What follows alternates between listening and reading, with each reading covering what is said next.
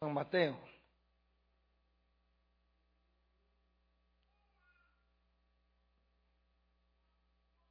Mateo capítulo 16, verso número 13.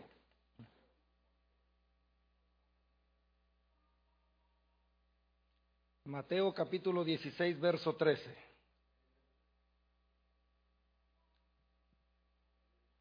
¿Lo tiene? Señor, nos presentamos en el nombre de Jesús de Nazaret, tu Hijo amado. Estamos agradecidos sabiendo que tú eres bueno y para siempre es tu misericordia. Queremos rogarte, buen Dios y gran Señor, que por favor en esta mañana hables a nuestras vidas y nos bendigas por nombre, porque por nombre nos conoces, conoces nuestra necesidad, tú sabes de qué estamos faltos, por favor háblanos. Háblanos, buen Dios, porque te queremos escuchar, te queremos oír, queremos aprender más de ti, queremos conocerte a ti. Háblanos, te lo ruego, Señor, permite, Dios mío, que desde la primera silla hasta la última seamos saturados bajo la unción y el poder de tu poderoso Espíritu y que tu palabra, Señor, haga en nosotros mejores hijos, mejores cristianos, mejores esposos, mejores en todo, Señor, en el nombre de Jesús. Te pido, mi Dios, que permitas que por medio de tu Santo Espíritu seamos no solo oidores, sino hacedores de la palabra. Todo lo pedimos en ese nombre que es sobre todo nombre, el nombre de nuestro Señor Jesucristo. Amén y amén. amén. Gloria sea al Señor. Mateo capítulo 16 verso número 13. Yo leo del 13 al 16 y por favor usted lee el 17 y el 18. Vamos ya ahora con la tercera parte. Eh, la primera parte hablamos acerca de que somos hijos, hablamos del Padre. La segunda parte hablamos acerca de que Dios quiere darnos forma. Y hoy quiero hablarles de la roca. Sé que Dios nos va a hablar. ¿Cuántos vinieron a oír palabra de Dios? Hemos estado orando, pidiéndole a Dios que Él se lleve toda la gloria, pero que nos use para la alabanza de Él. Siempre que predico aquí, yo me pongo bien nervioso. siempre, siempre, gloria al Señor. Sé que aquí hay grandes predicadores. Eh, tenemos un pastor que, que, mis respetos, la pastora igualmente, así es que eh, es un privilegio y un honor estar aquí. Ok, leemos la palabra, la gloria del Padre, del Hijo y de su Santo Espíritu. Viniendo Jesús a la región de Cesarea de Filipo, preguntó a sus discípulos diciendo, ¿quién dicen los hombres que es el Hijo del Hombre? Ellos dijeron, unos Juan el Bautista, otros Elías y otros Jeremías o alguno de los profetas. Él les dijo, ¿y vosotros quién decís que soy yo? Respondiendo Simón Pedro dijo, tú eres el Cristo, el Hijo del Dios viviente.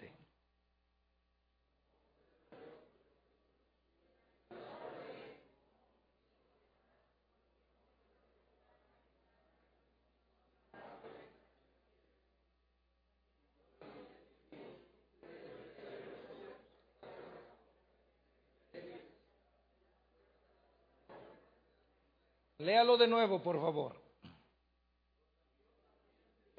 Verso 17.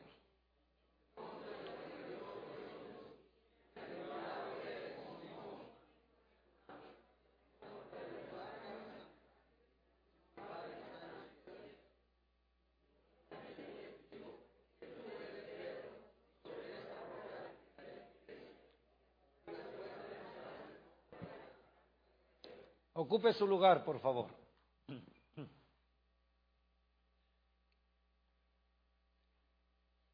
El Evangelio es una revelación que no cualquiera la tiene.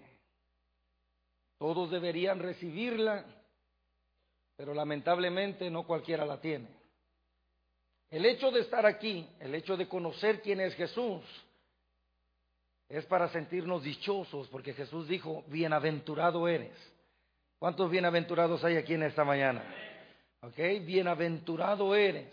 Así es que Gracias a Dios que nos ha revelado a su Hijo. Y solamente hablar de ese puntito de la revelación, eh, si me meto ahí nos tomaría casi media hora, pero quiero ir directo a la roca, Porque la Biblia dice, la vez pasada les dijimos que en el tiempo de Jesús los chismosos eran los hombres, ¿se acuerdan? Porque Jesús preguntó, ¿qué dicen los hombres? ¿Ah? Que a los que les gustaba el chisme eran los hombres, gloria al Señor. Y la doctora de esta casa dijo que no era en el tiempo de Jesús, sino que también ahora, gloria al Señor. Eh, a manera de introducción, cuando Jesús escucha lo que dicen los hombres, me encanta que Él no se dejó llevar por lo que dicen los hombres, se dejó llevar por lo que dice Dios. Y es que al hombre nunca se le puede tener contento. Nunca. Le hazle mil favores y niégale uno y tus mil favores se van a ir a la basura. Es cierto. Yo recuerdo cuando todavía no me casaba, la gente me preguntaba, hermano, ¿y usted cuándo se casa? Yo casi le decía, ¿y a usted qué le importa? Pero gloria a Dios, fuimos a predicar un aniversario ya con mi esposa. Cuando el pastor me vio entrar con mi esposa, antes de presentarme dice, el hermano Manuel yo lo conozco desde hace muchos años. Y siempre que venía a predicar era un, muchacho soltero. Y yo le pedí a Dios, Señor, que alguien ya tenga misericordia de él. dice, y veo que Dios me escuchó, ya alguien tuvo misericordia de él. Alabado sea el nombre del Señor. El punto es que, gloria a Dios, nos casamos. La gente empezó a preguntar, ¿y cuándo viene el primer hijo? Gloria a Dios, salió para gloria del Señor Vanesita. Y entonces después la gente empezó a preguntarnos, ¿y cuándo viene el otro? Y ahora que mi esposa estaba embarazada, la gente me dice, hermano, la multiplicación es para todos, no nomás para usted. Otros me dicen, hermano, lleva prisa. Y yo digo, bueno, a la gente quien la entiende, ¿verdad? No hay manera, amados hermanos. Por lo tanto, escuche bien. Jesús nos enseña aquí bien claro que el que es iglesia no oye la voz de la gente, oye la voz de Dios. Aprendemos a oír la voz del Señor. Somos no lo que la gente dice, somos lo que Dios dice. ¿Cuántos dicen amén a eso? Y entonces dice la Biblia, escuche bien, en el verso número 15, Él dijo, ¿Y vosotros quién decís que soy yo? Respondiendo Simón Pedro dijo, tú eres el Cristo, el Hijo del Dios viviente.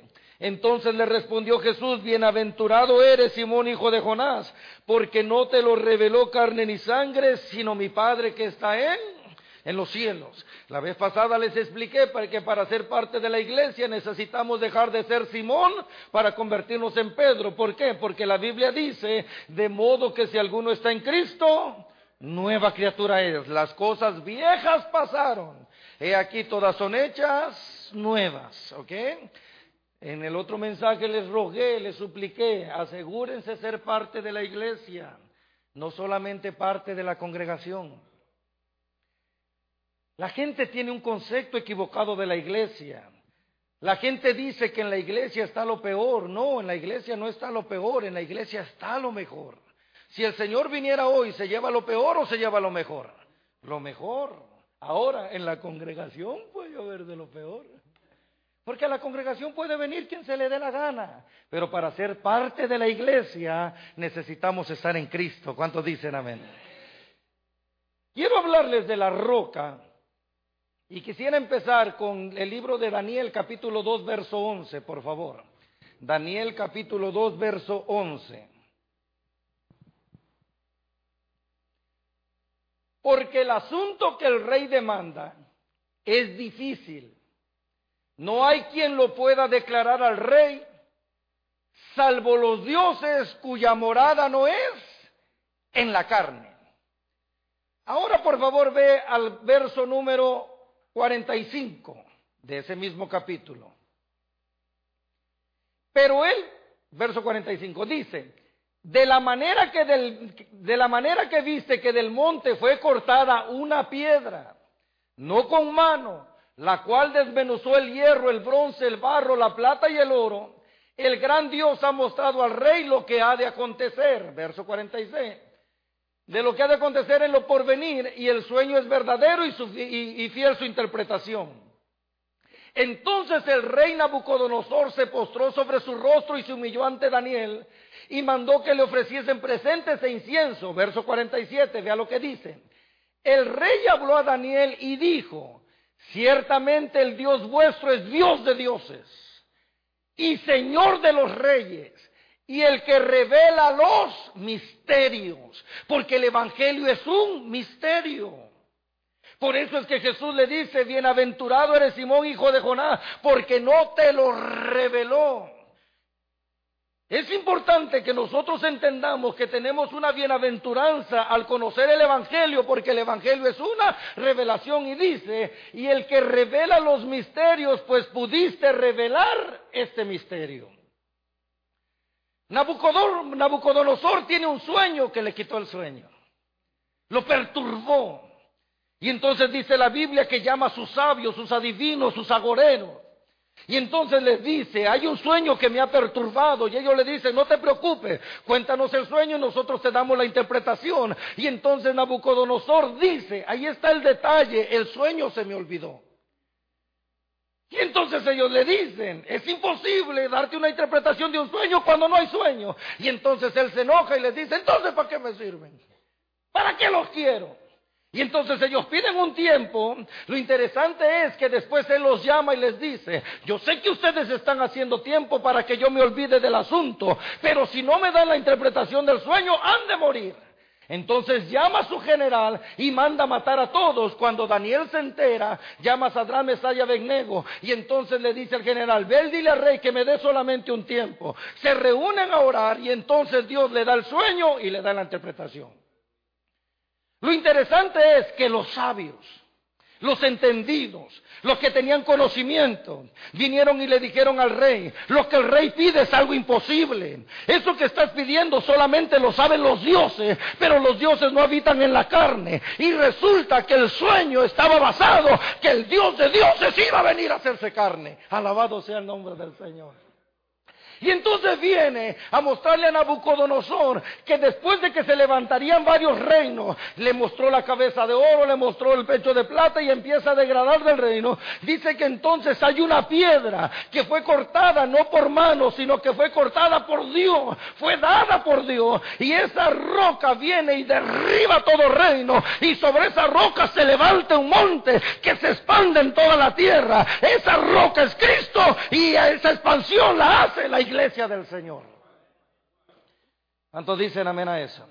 Por lo tanto, el pensamiento de la roca no nace en Jesús. El pensamiento de la roca está desde el Antiguo Testamento. Génesis capítulo 8, perdón, Génesis capítulo 28, verso número 10 en adelante.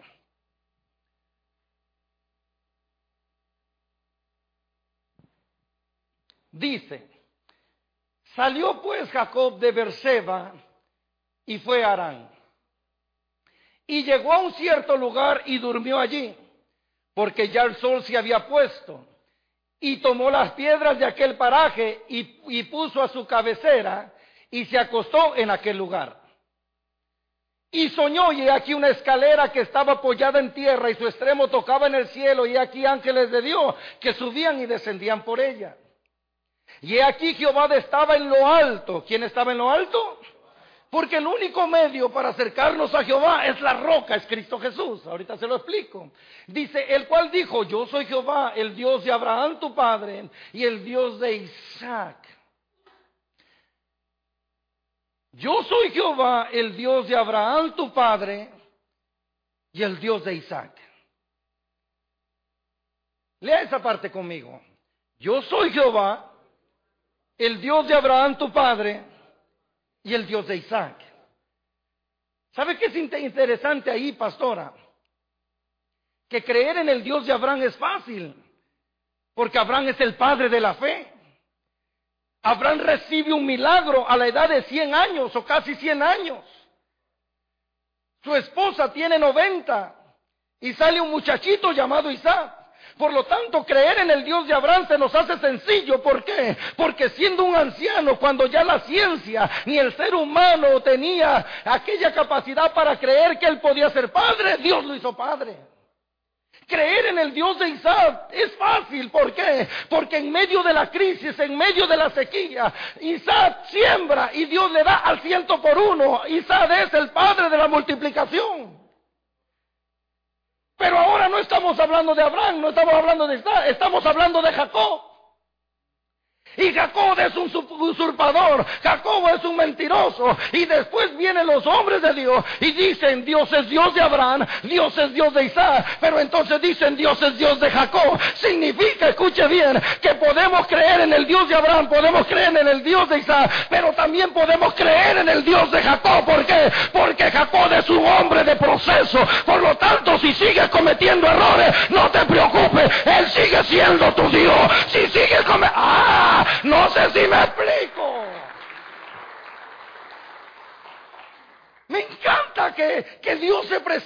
esa manera. Si hay algo, aparte de muchas cosas que yo admiro de nuestro pastor y mi esposa, es testiga, pero testiga de las buenas, ¿eh? No, no, no. No dije que aquí estaba mi esposa, pero ahí está mi amada esposa. Ponte de pie, mi amor, que vean qué linda te ves embarazada. Siete meses y medio para gloria del Señor.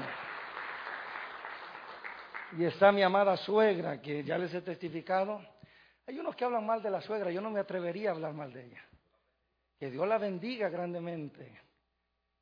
Hay ocasiones que nos levantamos, nosotros nos levantamos yo diez para las cinco y mi esposa a las cinco de la mañana para irnos a trabajar. Y hay ocasiones que ya está ella de rodillas orando por nosotros. Eso es de agradecerse. Yo sé que usted no se goza porque no es su suegra, pero yo sí me gozo, gloria sea Que Dios me la bendiga siempre. Dios, amados hermanos, es un Dios de procesos. Y aparte de todas las virtudes que nuestro amado pastor tiene, una de las cosas que a mí me admira es que él siempre muestra su humanidad. Y lo hemos hablado con mi esposa. Porque lamentablemente hay gente que cuando Dios los empieza a usar se empiezan a atribuir como que ellos son dignos de la unción. Y empiezan a hablar de pagar un precio y empiezan a hablar de tanta cosa cuando en realidad Pablo decía, yo he hecho más que ellos, pero no yo, sino la gracia de Dios conmigo. Es pura gracia, alabado sea el nombre del Señor. Y me encanta, escuche bien, cuando muestra su humanidad, ¿por qué? Porque Él nos hace saber que está enfermo, Él nos hace saber lo que le duele, Él nos hace saber sus momentos de tristeza. Y no viene, amados hermanos, nosotros somos gente que atacamos Halloween, pero muchas veces dentro de la iglesia es donde más disfraces hay. Es cierto. Por lo tanto, escuche bien, es fácil creer en el Dios de Abraham, en el Dios de Isaac. Pero cuando hablamos del Dios de Jacob deberíamos de creer más, porque entonces entendemos que Dios tiene proceso con nosotros. ¿Cuántos dicen? Sigamos leyendo. Dice, escuche bien, a la tierra que estás acostado te la daré a ti y a tu descendencia. Será tu descendencia como el polvo de la tierra, y te entenderás al occidente, al oriente, al norte, al sur, y toda la familia de la tierra serán benditas en ti y en tu simiente. He aquí yo estoy contigo y te guardaré por donde quiera que fueres y volveré a traerte a esta tierra, porque no te dejaré hasta que a ella he hecho lo que te he dicho. Y despertó Jacob de su sueño y dijo, ciertamente Jehová está en este lugar y yo no lo sabía. Y tuvo miedo y dijo, cuán terrible es este lugar. Escucha bien, no es otra cosa que casa de Dios y puerta del cielo. Y se levantó Jacob de mañana y tomó la piedra que había puesto de cabecera y la alzó por señal y derramó aceite encima de ella. Y llamó el nombre de aquel lugar Betel, aunque Luz era el nombre de la ciudad primero. E hizo Jacob voto diciendo, si fuere Dios conmigo y me guardare en este viaje en que voy, y me diere pan para comer y vestido para vestir, y si volviera en paz a la casa de mi padre, Jehová será mi Dios. Vea lo que dice el verso 22. Y esta piedra que he puesto por señal, ¿qué dice? Será casa de Dios. Y de todo lo que me dieres, el diezmo apartaré para ti. Aunque todo eso que Jacob habló no lo cumplió. ¿Se acuerda cuando usted predicó de eso? Que después, como no le dio el diezmo a Dios, entonces se lo tuvo que dar a Saúl. ¿Se acuerda? Es que hay que poner atención cuando el pastor predica escuche bien. No, saque de contexto lo que voy a decir, ¿ok? Este es el templo de Dios, pero en realidad la casa de Dios somos nosotros. Primera de Timoteo capítulo 3, verso 14. Dice, eso te escribo aunque tengo la esperanza de ir pronto a verte, para que si tardo sepas cómo debes conducirte en la casa de Dios, que es la iglesia del Dios viviente. ¿Quién es la casa de Dios? La casa de Dios es la iglesia. Nosotros somos esa casa, por lo tanto, dice que ungió la piedra y dijo, esta será llamada casa de Dios.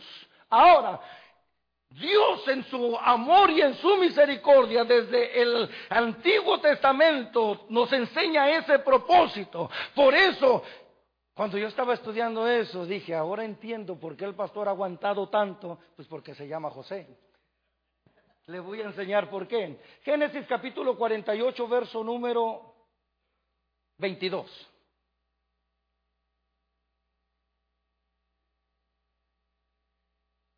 Dice, y yo te he dado a ti una parte más que a tus hermanos.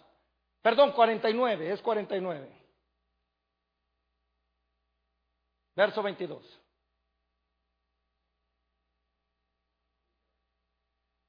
Rama fructífera es José.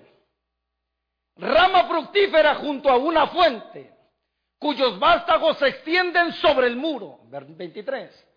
Le causaron amargura, le acetearon y le aborrecieron los arqueros. Mas su arco se mantuvo poderoso, alabado sea el nombre del Señor. Y los brazos de sus manos se fortalecieron por las manos del fuerte de Jacob, por el nombre del pastor. Y vea qué dice ahora. ¿Cómo dice ahora? La roca de Israel. ¿Cuántos dicen amén a eso? Lo que está diciendo no es que José se mantuvo firme por su trayectoria, por su experiencia. No es que José se mantuvo firme solamente porque tenía dominio propio. José, a pesar de que lo envidiaron, a pesar de que lo asediaron, a pesar de que intentaron destruirlo, no pudieron. Al contrario, se fortalecía y se mantuvo firme porque estaba en la roca de Israel. ¿Cuántos dicen amén a eso? Ay, ya me dieron ganas de predicar. Deuteronomio capítulo 12, vaya conmigo por favor. Deuteronomio capítulo 12. ¿Lo tiene? Verso 4, por favor. Léalo usted, ¿qué dice?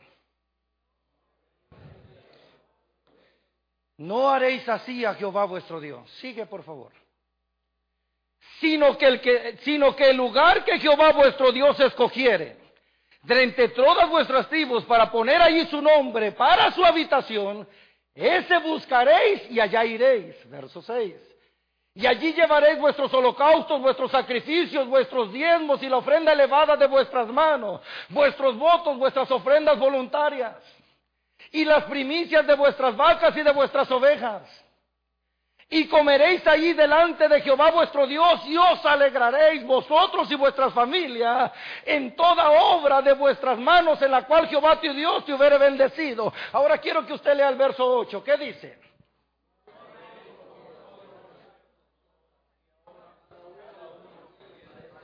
Léalo de nuevo, por favor.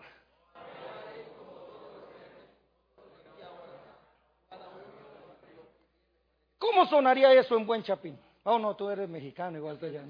Sí, sí, sí, sí.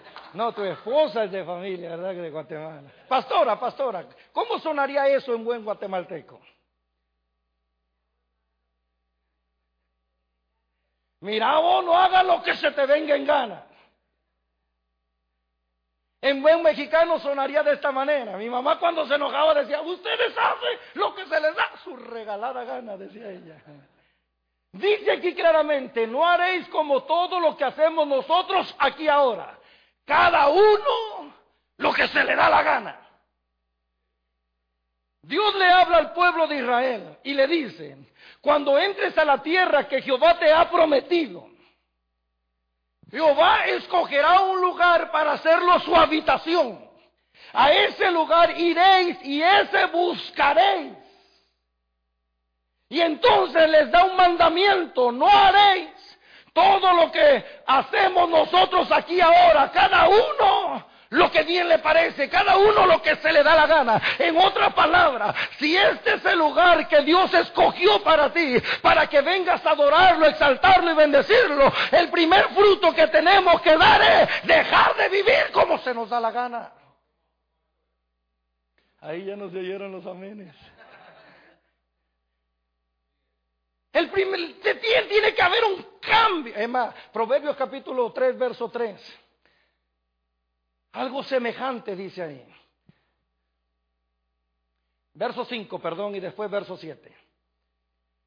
Fíjate de Jehová de todo tu corazón. ¿Y qué dice ahora?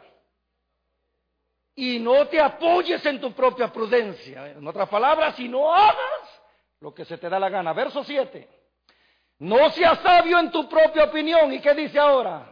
Teme a Jehová y apártate del mal. El consejo de Dios para el pueblo de Israel es este. Cuando encuentres el lugar donde Jehová haga habitar su nombre, que yo estoy seguro que Dios está aquí, ¿cuántos dicen amén? Y que yo estoy seguro que esta iglesia está fundada en la roca que es Cristo, ¿cuántos dicen amén? Y yo estoy seguro que en esta iglesia caminamos de acuerdo a lo que está escrito en este libro, ¿cuántos dicen amén? Por lo tanto, si este es el lugar que Dios escogió para habitar su nombre, dice, ahí iré y ahí buscaré y no haréis como hacemos nosotros ahora, cada uno lo que se le da su gana.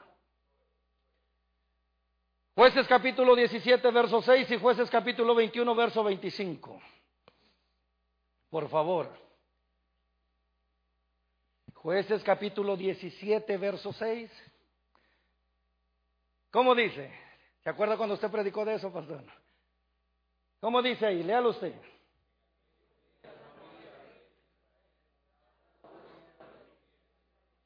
¿Cómo hacían? Lo que se les daba la gana. 21-25, por favor. Que es lo mismo, solamente cambia la primera parte. En estos días no había rey en Israel y ¿qué dice? Y cada uno hacía lo que se le daba la gana. Es triste, escuche bien, que el libro de los jueces termine de esa manera, porque no estamos hablando de un pueblo pagano, no estamos hablando de un pueblo que no conocía a Dios, estamos hablando del pueblo de Israel.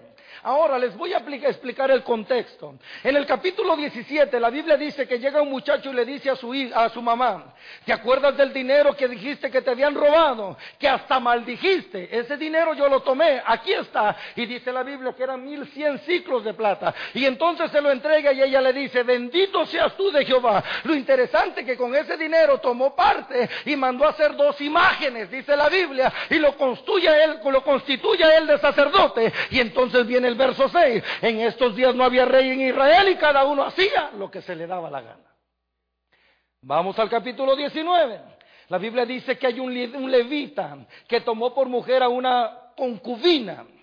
Esta mujer le es infiel y entonces ella se va a la casa de su padre. Pasan cuatro meses y parece que la depre lo visitó. Se dio cuenta que estaba dispuesta a perdonarla y fue a buscar la casa de su padre. Cuando el suegro lo ve, dice que se alegró tanto que lo invitó a pasar, le hizo comida y durante tres días no lo dejó ir. Al cuarto día, el levita le dice, me tengo que ir. Como la canción, me tengo que ir. Y entonces dice que su suegro no lo dejaba ir y le dice, ya se hace tarde, quédate. Y él dice, no, me voy, me voy. Y entonces se agarran camino para regresar a la ciudad donde él era. Y llegan a tierra de Benjamín. Les agarra la noche, se ponen en el kiosco. Y dice la Biblia que nadie les ofreció hospedaje. Hasta que un anciano que venía del campo, cuando lo vio, le dice, ¿qué haces aquí, buen hombre? Y entonces él dijo, lo que pasa es que nadie me ha hospedado. Pero yo no quiero ser carga para nadie. Traemos comida para nosotros y traemos comida para nuestros animales. Y el anciano le dice, no te preocupes, vente a mi casa. Cuando llegan a su casa, la Biblia dice que los hombres de aquella ciudad, eso que eran hombres, los hombres de aquella ciudad rodearon la casa del anciano y le dijeron, saca a ese hombre porque lo queremos conocer. Adán conoció a Eva y nació Caín. Querían tener relaciones íntimas con él. Y no estamos hablando de Sodoma ni de Gomorra, estamos hablando del pueblo de Israel. Imagínense, para que me entenda, imagínate. Y entonces sale el anciano y les dice, no hagan tan mal, tan maldad. No, aquí están mis hijas y aquí está la mujer de este hombre. Y dice la Biblia, escuche bien, que abusaron de la concubina de este hombre hasta que la dejaron muerta. Cuando aquel hombre se levanta al abrir la puerta, la mujer estaba agarrada de la manecilla. Y dice que cuando la vio, agarró a aquella mujer y la cortó en doce pedazos. ¿Verdad que es mejor la Biblia que leer que ver novelas? la corta en doce pedazos. Cada pedazo lo envía a cada tribu. Israel dice, nunca se había visto semejante cosa, se reúnen. La Biblia dice que se juntaron cuatrocientos mil de Israel y llamaron a este hombre para consultar qué era lo que había pasado. Entonces, entonces este hombre le dice, fui a Benjamín porque sé que son mis hermanos, fui a Benjamín porque sé que son mi pueblo, mas sin embargo ahí hay hombres malvados. Y entonces les explicó lo que había pasado. Israel va a ver a Benjamín y le dice, entréganos a los hombres malvados que, malvados que hicieron esto. Y la Biblia dice que Benjamín no quiso. Y entonces se prepararon para la guerra. Había 26 mil de Benjamín y 400 mil de Israel. Lo interesante es que la Biblia dice que había 300 hombres zurdos. Que con una onda no le erraban ni a un cabello. Imagínense cuántos calvos había en aquel tiempo. Ni a un cabello le erraban. Y entonces dice que se prepararon para la batalla. Israel consulta al Señor y le dice, ¿quién va primero? Y Dios le dice que vaya a Judá. Y entonces cuando van y pelean, dice la Biblia que Benjamín los derrota y mata a 25 mil. Israel regresa y le pregunta a Dios, dejamos las cosas de paz, vamos. Y Dios le dice, vayan. Y entonces van y pierden la vida 18 mil. Entonces el pueblo empieza a llorar. Y le vuelven a preguntar a Dios, ¿vamos a ir o no vamos a ir? Y Dios le dice, vayan esta tercera vez que hoy se los entrego. Ellos se preparan, van a la guerra, Dejan que maten a unos primero. Y Benjamín dijo, los hemos derrotado como la vez pasada. Y cuando los persiguieron, Israel había hecho unas emboscadas. Entonces se meten a la ciudad, matan a todos, queman la ciudad. Cuando aquellos hombres ven el humo, dice la Biblia que se llenaron de temor. Y en un solo día mataron más de 25.400. Quedaron solamente 600 hombres. Israel empezó a llorar y dijo, Qué triste es que ya no haya otra tribu, que ahora solamente seamos once. Y se prometieron entre ellos, no les daremos nuestras hijas. Pero después que lloraron y se sintieron mal por haber exterminado una tribu, entonces hicieron un acuerdo y le mandaron a decir a los seiscientos que habían quedado, le mandaron a decir allá a las cuevas, para tal fecha hay una danza de doncella, vayan y tomen mujeres para ustedes para que esta tribu no se desaparezca. Y dice la Biblia que así lo hicieron, fueron y tomaron mujeres. Y entonces termina el libro diciendo, cuando no había rey en Israel, cada uno hacía lo que se le daba la gana. Es triste, ¿cierto o no? ¿Por qué? Porque Dios le había dicho, cuando llegues a la tierra que yo te he prometido, entre vuestras tribus yo voy a escoger un lugar donde voy a hacer habitar mi nombre. A ese lugar vas a ir y ahí me vas a buscar. Pero lo primero que tienes que hacer es dejar de vivir como se te dé la gana. Tenemos que entender, amados hermanos, que si queremos ver obrar el poder de Dios en nuestras vidas y queremos ver que las cosas mejoren, tenemos que permitir que Dios haga un cambio con nosotros. Los noto tan serios hoy. Pero está escrito, lo tengo que predicar. Pero esa es la parte tediosa, ahorita viene la buena. ¿Ok? Porque les dije que quería hablarles de la roca. Pero lo interesante es que para estar en la roca tenemos que aprender a vivir como la roca dice. Porque si no, no podemos estar en ella. Queremos ver los beneficios de la roca, tenemos que aprender, escuche bien, a someternos en la roca. Así es que vamos a darle duro ahora con la roca. Deuteronomio capítulo 32, verso número 4. ¿Qué dice? Él es la roca cuya obra es perfecta, porque todos sus caminos son rectitud. Dios de verdad y sin, sin ninguna iniquidad. ¿Y qué dice ahora? Es justo y recto. Quiere decir que si estamos en sus caminos nos ha de ir bien. El problema es, pastor, que muchos empezamos bien, pero en el camino agarramos malas mañas. capítulo 32, verso 18. Vea lo que dice. 32, 18. De la roca que te creó te olvidaste. Te has olvidado de Dios tu creador. Verso 19. Verso 17. Quiero ver qué dice verso 17. Sacrificaron a los demonios y no a Dios.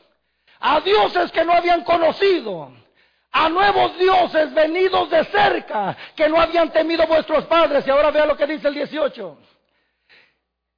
De la roca que te creó te olvidaste te has olvidado de Dios, tú, ¿Puede imaginarse eso? Que a Israel le haya pasado eso. Quiero asegurarme la otra. Tengo dos citas ahí en el 32, pero quiero asegurarme. En el verso número 30. Ve, ve por favor al 30.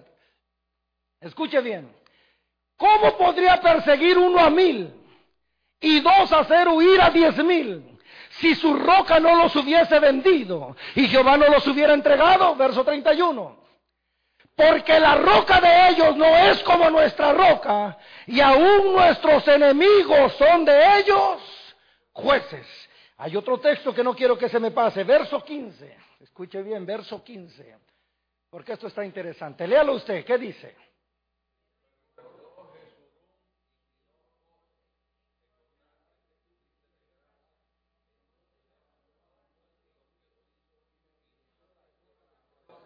¿Qué significa cuando Dios dice engordó Jesurún? La palabra Jesurún, cuando usted la estudia, la puede encontrar en el libro de Isaías capítulo 44, verso 1 y verso 2. Cuando Dios le habla a Israel y le dice, mío eres, yo te puse nombre, y después le dice, Jesurún. Jesurún significa pueblo mío.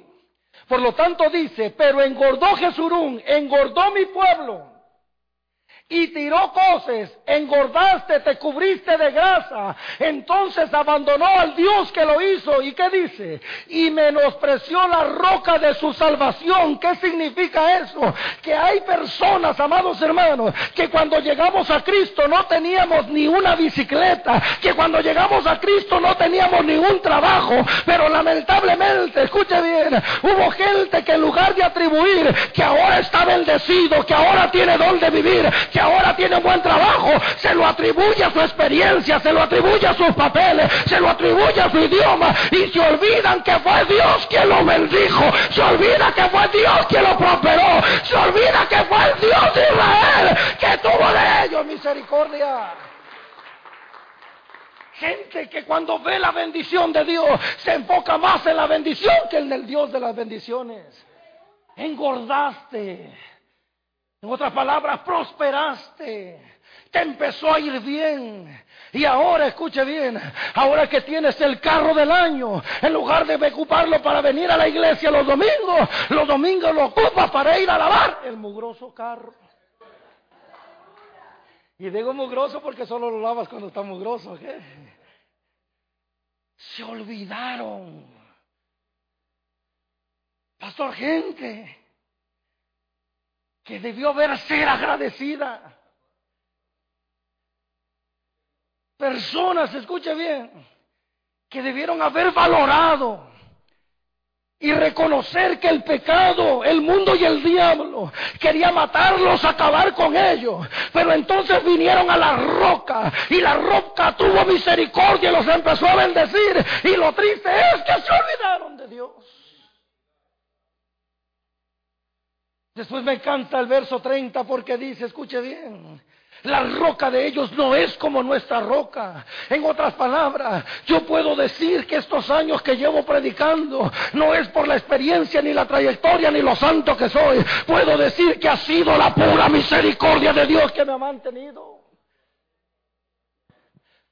Mi esposa sabe, cada vez que salimos a predicar a diferentes ciudades, yo la agarro de la mano y le digo, ¿quién se iba a imaginar que aquel chamaquito, René me conoce desde que éramos niños, siempre ha sido más alto que yo, pero antes era yo más chaparro, ¿ah? Pero ¿qué me iba yo a imaginar? Que aquel chamaquito de un pueblo llamado Tenextepango, Morelos, y no estoy hablando en lenguas, así se llama mi pueblo. Sí, que ahora escuche bien, de la semana pasada fuimos a predicar hasta San Francisco. Y cuando llego allá ya está el hotel preparado y ya tienen todo listo para recibir al predicador. Imagínese, pastor, que a estas alturas a Manuel Ramírez se le moviera el tapete y que piense a, pensar yo que porque sé Biblia, que porque soy elocuente, que porque la trayectoria no, ha sido la pura misericordia que es la roca de nuestra salvación. No hay que olvidarnos del Dios que nos llamó. Tenemos que aprender a hacer y a reconocer que si estamos en pie gracias a esa roca, ¿cuántos dicen a ver a eso? Alabado sea el nombre del Señor. Hay una cita que le tengo para el presidente de esta nación, Salmo 18, verso 28.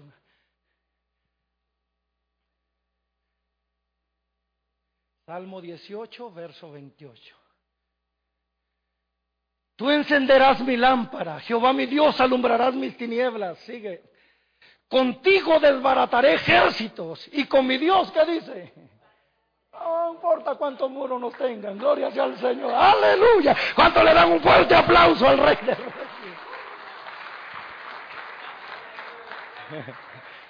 Verso 30, ¿qué dice? En cuanto a Dios, perfecto es su camino y acrisolada la palabra de Jehová. Escudo es a todo lo que él esperan. Porque ¿quién es Dios sino solo Jehová? ¿Y qué dice ahora?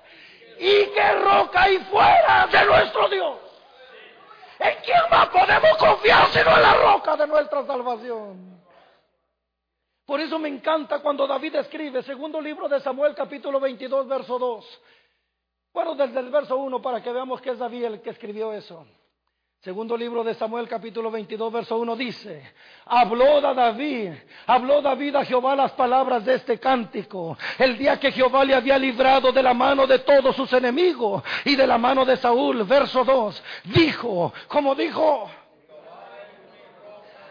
Jehová es mi roca y mi fortaleza y mi libertador, verso 3. Verso 3.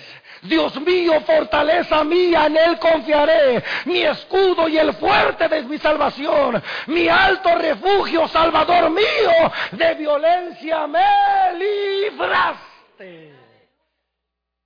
Cuando nosotros estamos en la roca reconocemos que estamos en pie porque Él es poderoso, que estamos en pie porque Él es fiel, que estamos en pie porque para Él no hay nada imposible. Cuando nosotros estamos en la roca nos mantenemos vivos, alegres. ¿Por qué? Porque Él es la razón de nuestro existir. Por eso cuando usted ve a alguno que ya anda todo desalentado, desanimado, que ya no quiere venir a la iglesia, que en lugar de gozarse ahora se entristece es porque lamentablemente se está alejando de la roca. Por eso David decía esta oración, Salmo 28.1, por favor. Me encanta esta oración de David. Salmo 28.1, por favor. A ti clamaré, oh Jehová, roca mía. No te desatiendas de mí para que no sea yo. ¿Qué dice? Dejándome tú semejante a quién? Señor, si tú me dejas, voy a ser un muerto en vida.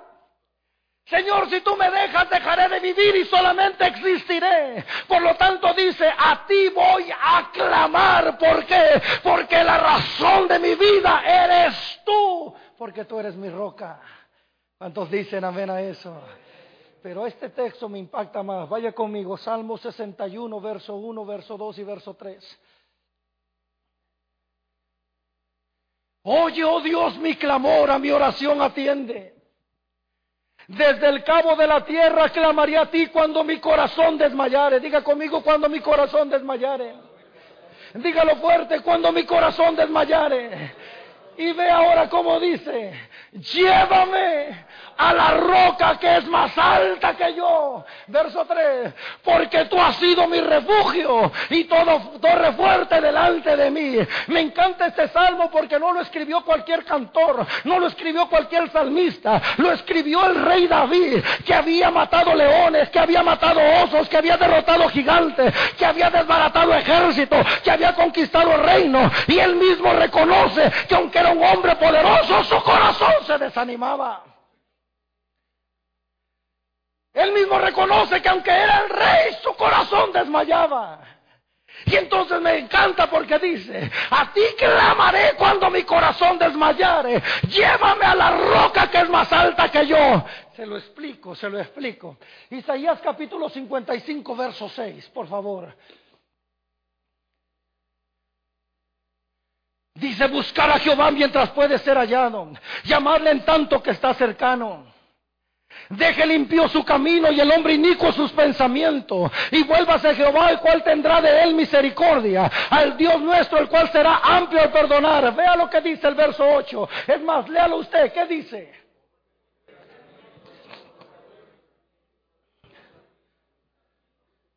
Verso, el verso que sigue, verso 9.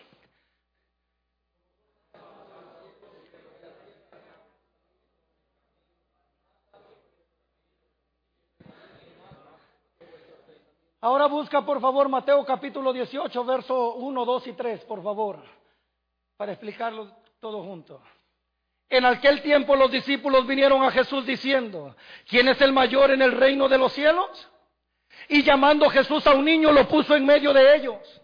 Y dijo, de cierto os digo que si no os volvéis y os hacéis como niños, no entraréis en el reino de los cielos. Me invitan a predicar a una quinceañera, aunque aquí son 16, ¿verdad? Pero quién sabe cómo se diga, sixtiañera, gloria a Dios. Y entonces me pongo a orar y le digo al Señor, Señor, por favor, ilumíname, ¿de qué vamos a predicar? Y entonces Dios me habla y me dice, dile que no deje de ser niña. Y a mí se me hizo interesante, porque se supone que cuando la presenta ya de 15 o 16 años es que está en un proceso de dejarse de ser niña para convertirse en una joven, ¿cierto o no? Y entonces el mensaje que Dios me dijo que le diera es que no deje de ser, de ser niña. Y sabes qué? Lo interesante es que nos hacemos viejos porque dejamos de ser niños. Digan amén los viejos. Sí, porque si Jesús es bien sabio. Si no os hacéis y volvéis como niños, Quiere decir, escuche bien, que cuando tú le preguntas a un niño quién sabe más, él reconoce que su papá sabe más, que un adulto sabe más, que un adulto tiene más conocimiento. Es más, pregúntale a un niño qué quiere ser cuando sea grande. ¿Está Jonathan aquí? Ok, Jonathan es un buen policía, ok porque no quiero que generalicen. Pero le preguntas a un niño, ¿qué quiere ser cuando sea grande? Entonces dicen, yo quiero ser policía. ¿Qué pasó? Creció, dejó de ser niño y ahora es policía. Y en lugar de ayudar a la gente, abusan de la gente. No Jonathan, ¿eh? no sé qué me va a llevar a arrestar al rato. No, él es un hombre de Dios. Pregúntale a un niño qué quiere ser cuando sea grande. Quiero ser doctor para sanar mucha gente. Crecieron, dejaron de ser niños y ahora que son doctores, ¿qué es lo que hacen? Viven de la gente. Y está aquella famosa historia de aquel hombre que estaba enfermo y iba cada ocho días con el doctor y el doctor le daba una medicina. Y un día el hijo que estaba estudiando en la ciudad la carrera de medicina llegó a visitarlo a su casa y ese día el doctor no estaba en el consultorio, pero estaba el hijo.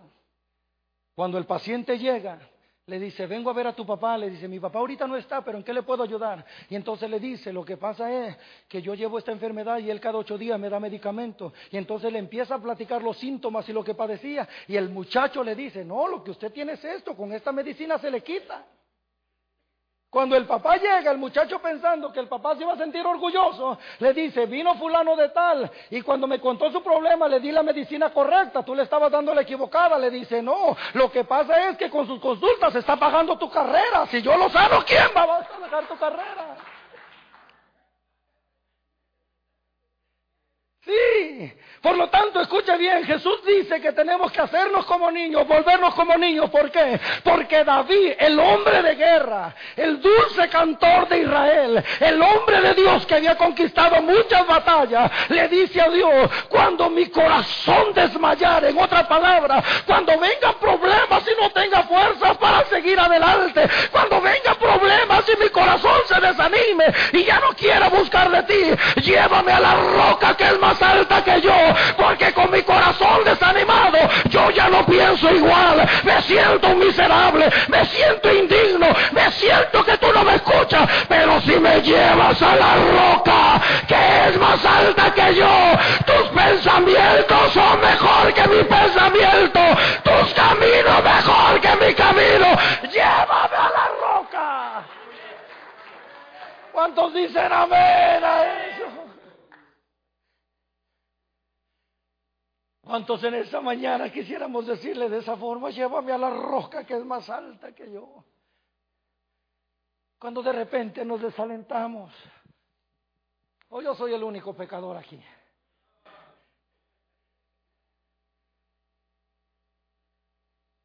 Cuando de repente piensas que vas haciendo las cosas bien y resulta que te traen hablando de ti lo peor.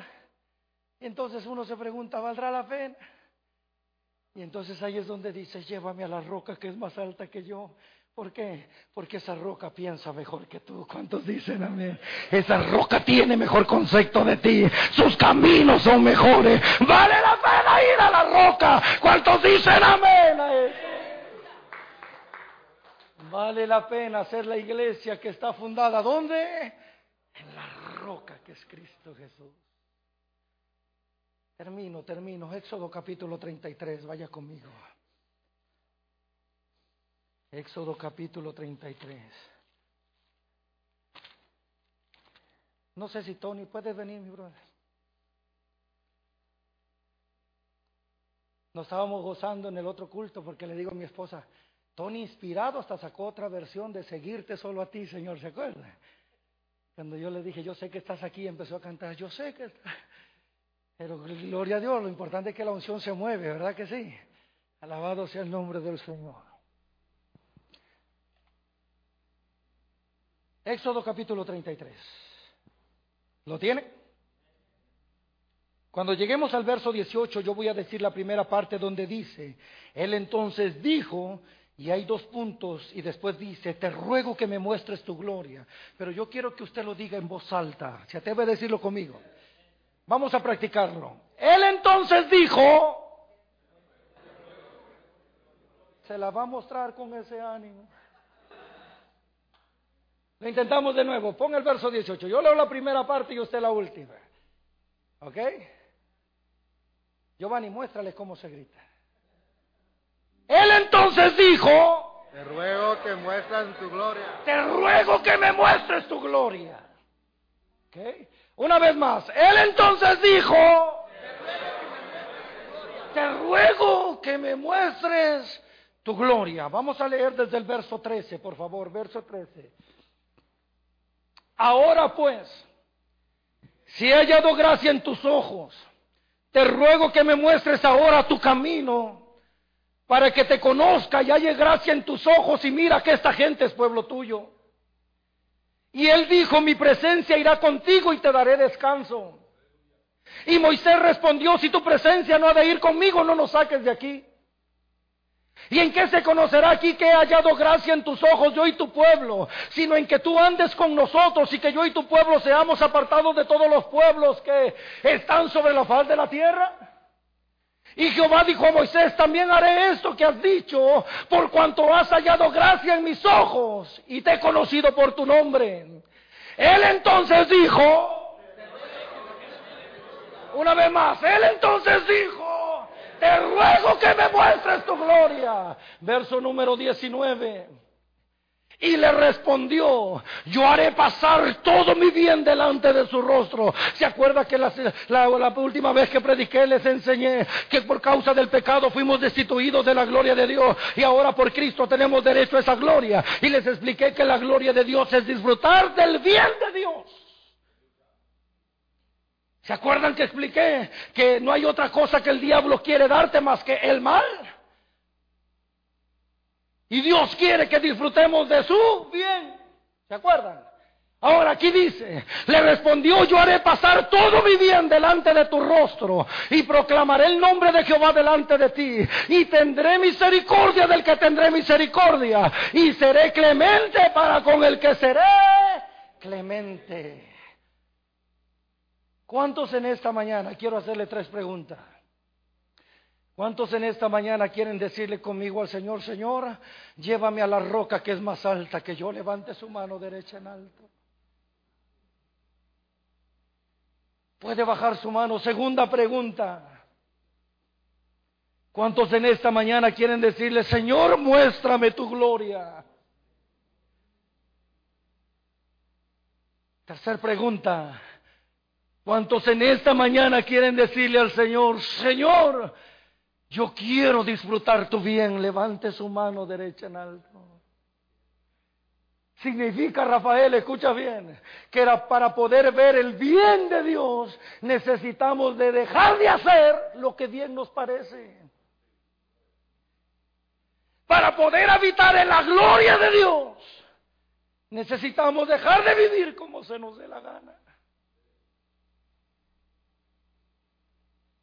Hay dos requisitos principales para poder ver la gloria de Dios y disfrutar del bien de Dios. Y esos dos requisitos principales están en este mismo capítulo. Dos requisitos que se hacen esenciales para nuestra vida como iglesia de Cristo. No como visitantes, no como congregación, sino como iglesia, porque Él dijo, sobre esta roca edificaré mi iglesia. Si nosotros llevamos a cabo estos requisitos, créame, que verá Dios en su vida como nunca. Vea lo que dice el verso que sigue. Verso número 20. Dijo más. No podrás ver mi rostro, porque no me verá hombre y vivirá. Verso 21. Y dijo aún Jehová, he aquí un lugar donde, he aquí un lugar junto a mí. ¿Y qué dice ahora, pastora? Y tú estarás sobre la peña. ¿Dónde tienes que estar para que estés junto a Dios? Sobre la peña. Dios le dice, ¿quieres estar junto a mí? Tienes que estar sobre la roca. Si no estás en la roca, no puedes... Ah, ¿cuántos dicen? Amén a eso. Giovanni, cuando lees Marcos capítulo 3, la Biblia dice, y entonces escogió a doce que estuvieran con él. Y después dice, y les dio poder para que echaran fuera demonios y sanaran a todos los enfermos. Lo interesante, pastor, que la gente quiere echar fuera demonios, quiere sanar enfermos, pero no quieren estar con Él. Jesús lo primero que pide es que estemos con Él. Él fue bien claro. Llamó a doce para que estuvieran con él. Y ya que estaban con él, les dio autoridad para echar fuera demonios y sanar enfermos. Por lo tanto, dice el Señor, dijo a un Jehová, he aquí un lugar junto a mí. ¿Y tú vas a estar dónde? Sobre la roca. Sobre la peña. Pero viene algo más. Que esto es poderoso. Viene algo más, Rafael, que esto es glorioso. Verso número 22. Y cuando pase mi gloria, ¿qué dice ahora, pastor? Yo te pondré en una hendidura de la peña. ¿Dónde lo va a poner? en una hendidura de la peña. En otra palabra, lo que el Señor dice, no solamente vas a estar en la roca, te vas a meter en la roca. Por eso Pablo decía, ahora ya no vivo yo, mas Cristo vive en mí. ¿Cuántos dicen a ver a eso? Si en verdad queremos ver la presencia, si en verdad queremos habitar en la gloria, si en verdad queremos disfrutar del bien de Dios, primero hay que asegurarnos de estar en la roca y segundo hay que meternos ¿dónde? En la roca. ¿Cuántos sinceramente en esta mañana quisieran decirle, Señor, no quiero estar solo en la roca, quiero meterme en la roca? ¿Cuántos dicen amén a eso? Tony, no sé, yo sé que, hay cantos que tienen que ensayar para cantarlos. Pero hay una alabanza que, que, la canta mi brother, que dice, todo se lo debo a él. ¿Pudieran cantarla, por favor, Tony? Y no sé si los demás músicos quisieran subir. Pero es que en verdad sin Él no somos nada. Yo le digo a mi esposa, imagínate ahora que Dios nos ha dado un buen trabajo que Dios nos ha dado una hermosa hija, que Dios nos ha dado techo donde vivir, que desde que nos casamos para gloria de Dios, Dios digo esto, nunca nos ha hecho falta nada. Y que ahora que andamos predicando en muchos lugares, que nos llaman de otros estados, Y como dicen los puertorriqueños, que a causa de su primo ahora yo no puedo ir. Que a estas alturas a mí se me subiera, imagínense.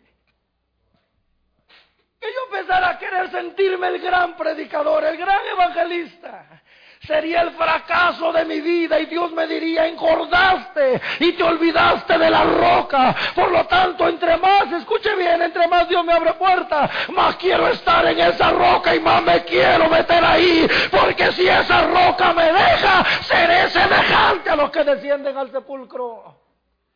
No hay cosa mejor que estar en la roca que es Cristo Jesús. ¿Cuántos dicen amén a eso? Póngase de pie, por favor, póngase de pie. Yo quisiera hacer una oración con Le habla las fuerzas, tú me darás.